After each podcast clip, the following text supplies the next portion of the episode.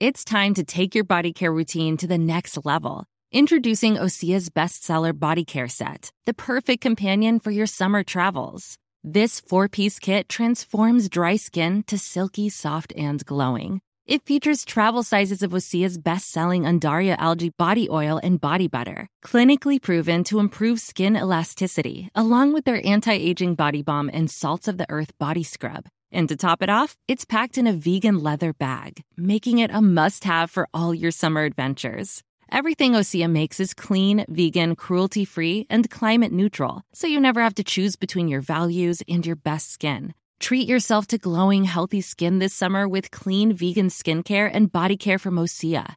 Right now, you can get the bestsellers body care set valued at $78 for 33% off. Use code SUMMER to save an additional 10%. That's an additional 10% off at OCEAMalibu.com code SUMMER. El magistrado Alejandro Ramelli dirigió esta audiencia. Es magistrado de la Jurisdicción Especial de Paz. Magistrado Ramelli, buenos días. Buenos días, Néstor, a usted y a toda su audiencia. Ha estado investigando las fosas comunes, ha estado investigando el magistrado Ramelli desde la JEP todo este tema de los falsos positivos. ¿Qué tan conmovido quedó usted con estos testimonios confesando la manera macabra como asesinaron a estos 49 campesinos, doctor Ramelli? Sí, Néstor, pues sí es muy conmovedor y quisiera, digamos, precisar que no solamente fueron ocho, digamos, los que confesaron, sino 17 no máximos responsables. Estamos hablando un total de 25. Y efectivamente, pues sí conmueve muchísimo, que yo los había escuchado ya en las versiones ante la jurisdicción, pero pues ya de frente al país y a todas las víctimas es mucho más fuerte escuchar estos relatos. Sí, doctor Rameli, claro, estaban frente a las familias de esos muchachos asesinados, de todo lo que contaron, de los croquis que alteraron, de cómo los mataban para obtener los permisos, de cómo era un crimen sistemático. ¿Qué es lo que a usted como el gran investigador de los falsos positivos más le sorprende? Eh, pues todo lo que usted está contando, pues obviamente sorprende muchísimo porque eso conlleva una, una planeación, conlleva el, involucramiento de muchísimas personas, pero además de eso, pues confesaron que esos crímenes no solamente se cometieron en Dabeiba, sino en Intuango y en otras poblaciones de Urabá. Entonces dieron informaciones sobre otros cementerios de la región donde pues también se llevan a cabo esas prácticas. Eso también es una, una gran novedad de esa audiencia. Sí. ¿Y qué podría pasar producto de esta verdad? Porque ellos hablan de sus jefes militares. El coronel habla del general Mario Montoya o el sargento habla del general Montoya. ¿Hasta dónde ustedes en la JEP podrían llegar en la investigación y en la imputación a los verdaderos responsables? Sí, digamos que el caso 03, y este se está llevando conjuntamente con el 04, o sea, también fue una audiencia con la maestra Naviesda. En el 03 es por etapas, entonces, pues el caso 03 ya pasará a una audiencia de carácter nacional. Pero eso, digamos, es parte, digamos, del, de toda la, estrategia y, y, cómo se diseñó el caso 03. En este caso, magistrado Ramelli, cómo diseñaron la audiencia, además eh, en un acto que tiene mañana la continuación en la ciudad de Medellín, que es el primero que se adelanta con estas características, al menos en relación con, con un episodio como este, el de Dabeiba. Tal vez ya había ocurrido algo similar en el Catatumbo con los falsos positivos, ¿no es verdad? Sí, señor. Eh, digamos, esta es la tercera audiencia de reconocimiento. Ya realizamos una con los magistrados Catalina Díaz y Oscar Parra en, en Valledupar, en Batallón La Popa, e igualmente en Ocaña, y esta es la tercera. Y una particularidad es que la sala de reconocimiento pues siempre ha ido a las regiones, a los sitios donde se, donde se cometieron los delitos.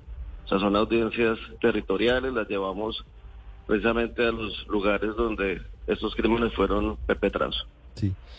Y eso, eh, el hecho de llevarlos a los territorios hace que muchas familias de las víctimas se hagan presentes y que esa catarsis que también busca el sistema, digamos, además de la justicia, además de la reparación, una parte de la reparación es, esa reparación simbólica. ¿Cómo, cómo se llevó a cabo en este caso? Porque aquí en, en el auditorio de Dabeiba estaban familiares de las víctimas y estaban escuchando en vivo y en directo de los victimarios cómo han matado a sus familiares. Sí, realmente el, el, el propósito de la jurisdicción es lograr superar el estigma que existe sobre determinadas regiones de Colombia, caso concreto de Aveiva. Y por eso, como usted muy bien lo señala, pues también se llevan a cabo actos simbólicos como aquel que realizamos en el cementerio, precisamente para convertirlo nuevamente en un lugar de descanso como siempre tenía que haber sido. Y todo eso es importante para, para las comunidades. No solamente hay que pensar, digamos, en las víctimas directas, sino en todas las comunidades que resultaron afectadas. Doctor Rameli, ¿cómo elegían las víctimas en este caso? Pues digamos hay diferentes patrones como tal. Un primer patrón tenía que ver con personas señaladas de colaboradores de grupos armados de la región y ya luego ese patrón eh, cambió y las víctimas eran traídas principalmente de la ciudad de Medellín, también de Turbo, de otras localidades de Urabá y presentadas como bajas en combate en Dabeiba. Pero como le digo, eso fue un cambio de patrón criminal que también se ha dado pues en otras regiones del país. Sí. Magistrado Rameli, en este caso, entendiendo la gran importancia que tienen diferentes episodios dolorosos de homicidios en persona protegida, como son los falsos positivos, en el batallón La Popa, en el Cesar, en el Catatumbo, por los jóvenes de Soacha, entre otros, y aquí en el caso de Dabeiba, por supuesto que son clave y, y tienen unos responsables, pero no se ha llegado tal vez o no ha sido citado de manera determinante el máximo responsable, el que todos sospechamos que es en principio el máximo responsable de una política que llevó a, a miles de hombres a cometer delitos. Eh, ¿cómo, cómo, ¿Cómo se enlaza todo esto con el caso? Obviamente presumo la inocencia, pero está muy mencionado por todos del general Mario Montoya. Sí, como les venía yo comentando, es un caso que en principio está subdividido en territorios, ¿cierto? Los seis territorios que ustedes conocen y pues ya habrá una fase, digamos, diferente, que es una fase nacional, donde pues ya se determinarán las responsabilidades eventuales pues de otros comandantes. Pero es un caso que se ha construido primero sobre determinados territorios y luego pues sí ya avanzaremos a quienes tengan responsabilidades mayores. ¿Y quién es el encargado de avanzar hacia esas responsabilidades mayores, eh, doctor Rameli? Eh, los mismos los mismos investigadores del caso 03, los mismos que estoy contando. Sí. Los mismos relatores del caso 03. Sí. ¿Qué viene ahora? Mañana hay otro acto en Medellín. ¿En qué sentido? ¿Cuál, cuál es la idea del acto de mañana en Medellín vinculado a lo de Sí, la la idea, la idea es hacer un cierre. Es decir, eh, lo de Dabeiba es reconocimiento de verdad, de responsabilidad. Y ya la audiencia de Medellín es más enfocada, digamos, a, a lo restaurativo, a la reparación de las víctimas, a qué hay que hacer para tratar de sanar esas profundas heridas. Entonces, como la continuación de, de la audiencia. Y es la primera vez que una audiencia se realiza pues en dos ciudades. Eso también es otra novedad. Y dos ciudades que están conectadas precisamente por la, por la victimización y porque muchas de las víctimas eh, presentadas como bajas en combate falsamente en Dabeiba, pues eran población vulnerable de Medellín. Doctor Rameli, ¿cómo, ¿cómo era la estrategia? ¿Quién fue el cerebro detrás de la idea de quitarle las identificaciones a las víctimas para que no quedara rastro de ellos, para que los medios no pudieran investigar sobre las víctimas? Pues esa es una práctica que hemos visto en muchos lugares de Colombia. O sea, digamos, es difícil determinar exactamente quién, porque, digamos, es algo muy común y algo que hemos venido encontrando en los diferentes subcasos del caso 03.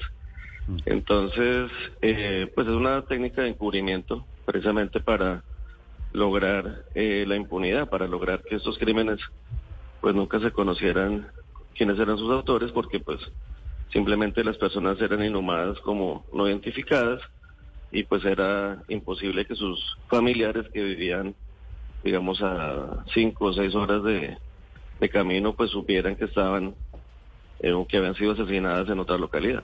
Pues esta es la historia de los militares que mancharon al ejército colombiano con el capítulo de los falsos positivos. Eh, doctor Rameli, una pregunta final. ¿Por qué estuvieron en la audiencia de ayer el ministro de Defensa y el ministro de Justicia? Sí, ellos, digamos, participaron porque en la fase restaurativa, digamos que ya es la implementación de los TOAR, el gobierno nacional tiene unas obligaciones que están en el Plan Nacional de Desarrollo. Es decir, ellos están cumpliendo la ley, ellos están cumpliendo lo que dice el plan de desarrollo y es que tienen que articularse con la jurisdicción para que esos comparecientes realicen unas labores restaurativas. Entonces simplemente es una labor de articulación que es necesaria y que está prevista en el Plan Nacional de Desarrollo. En la audiencia estaba efectivamente el ministro Osuna de Justicia, el ministro Velázquez de Defensa y el comisionado de paz. Magistrado Rameli, señor. gracias por acompañarnos esta Bueno, mañana. a usted muy amable. Y le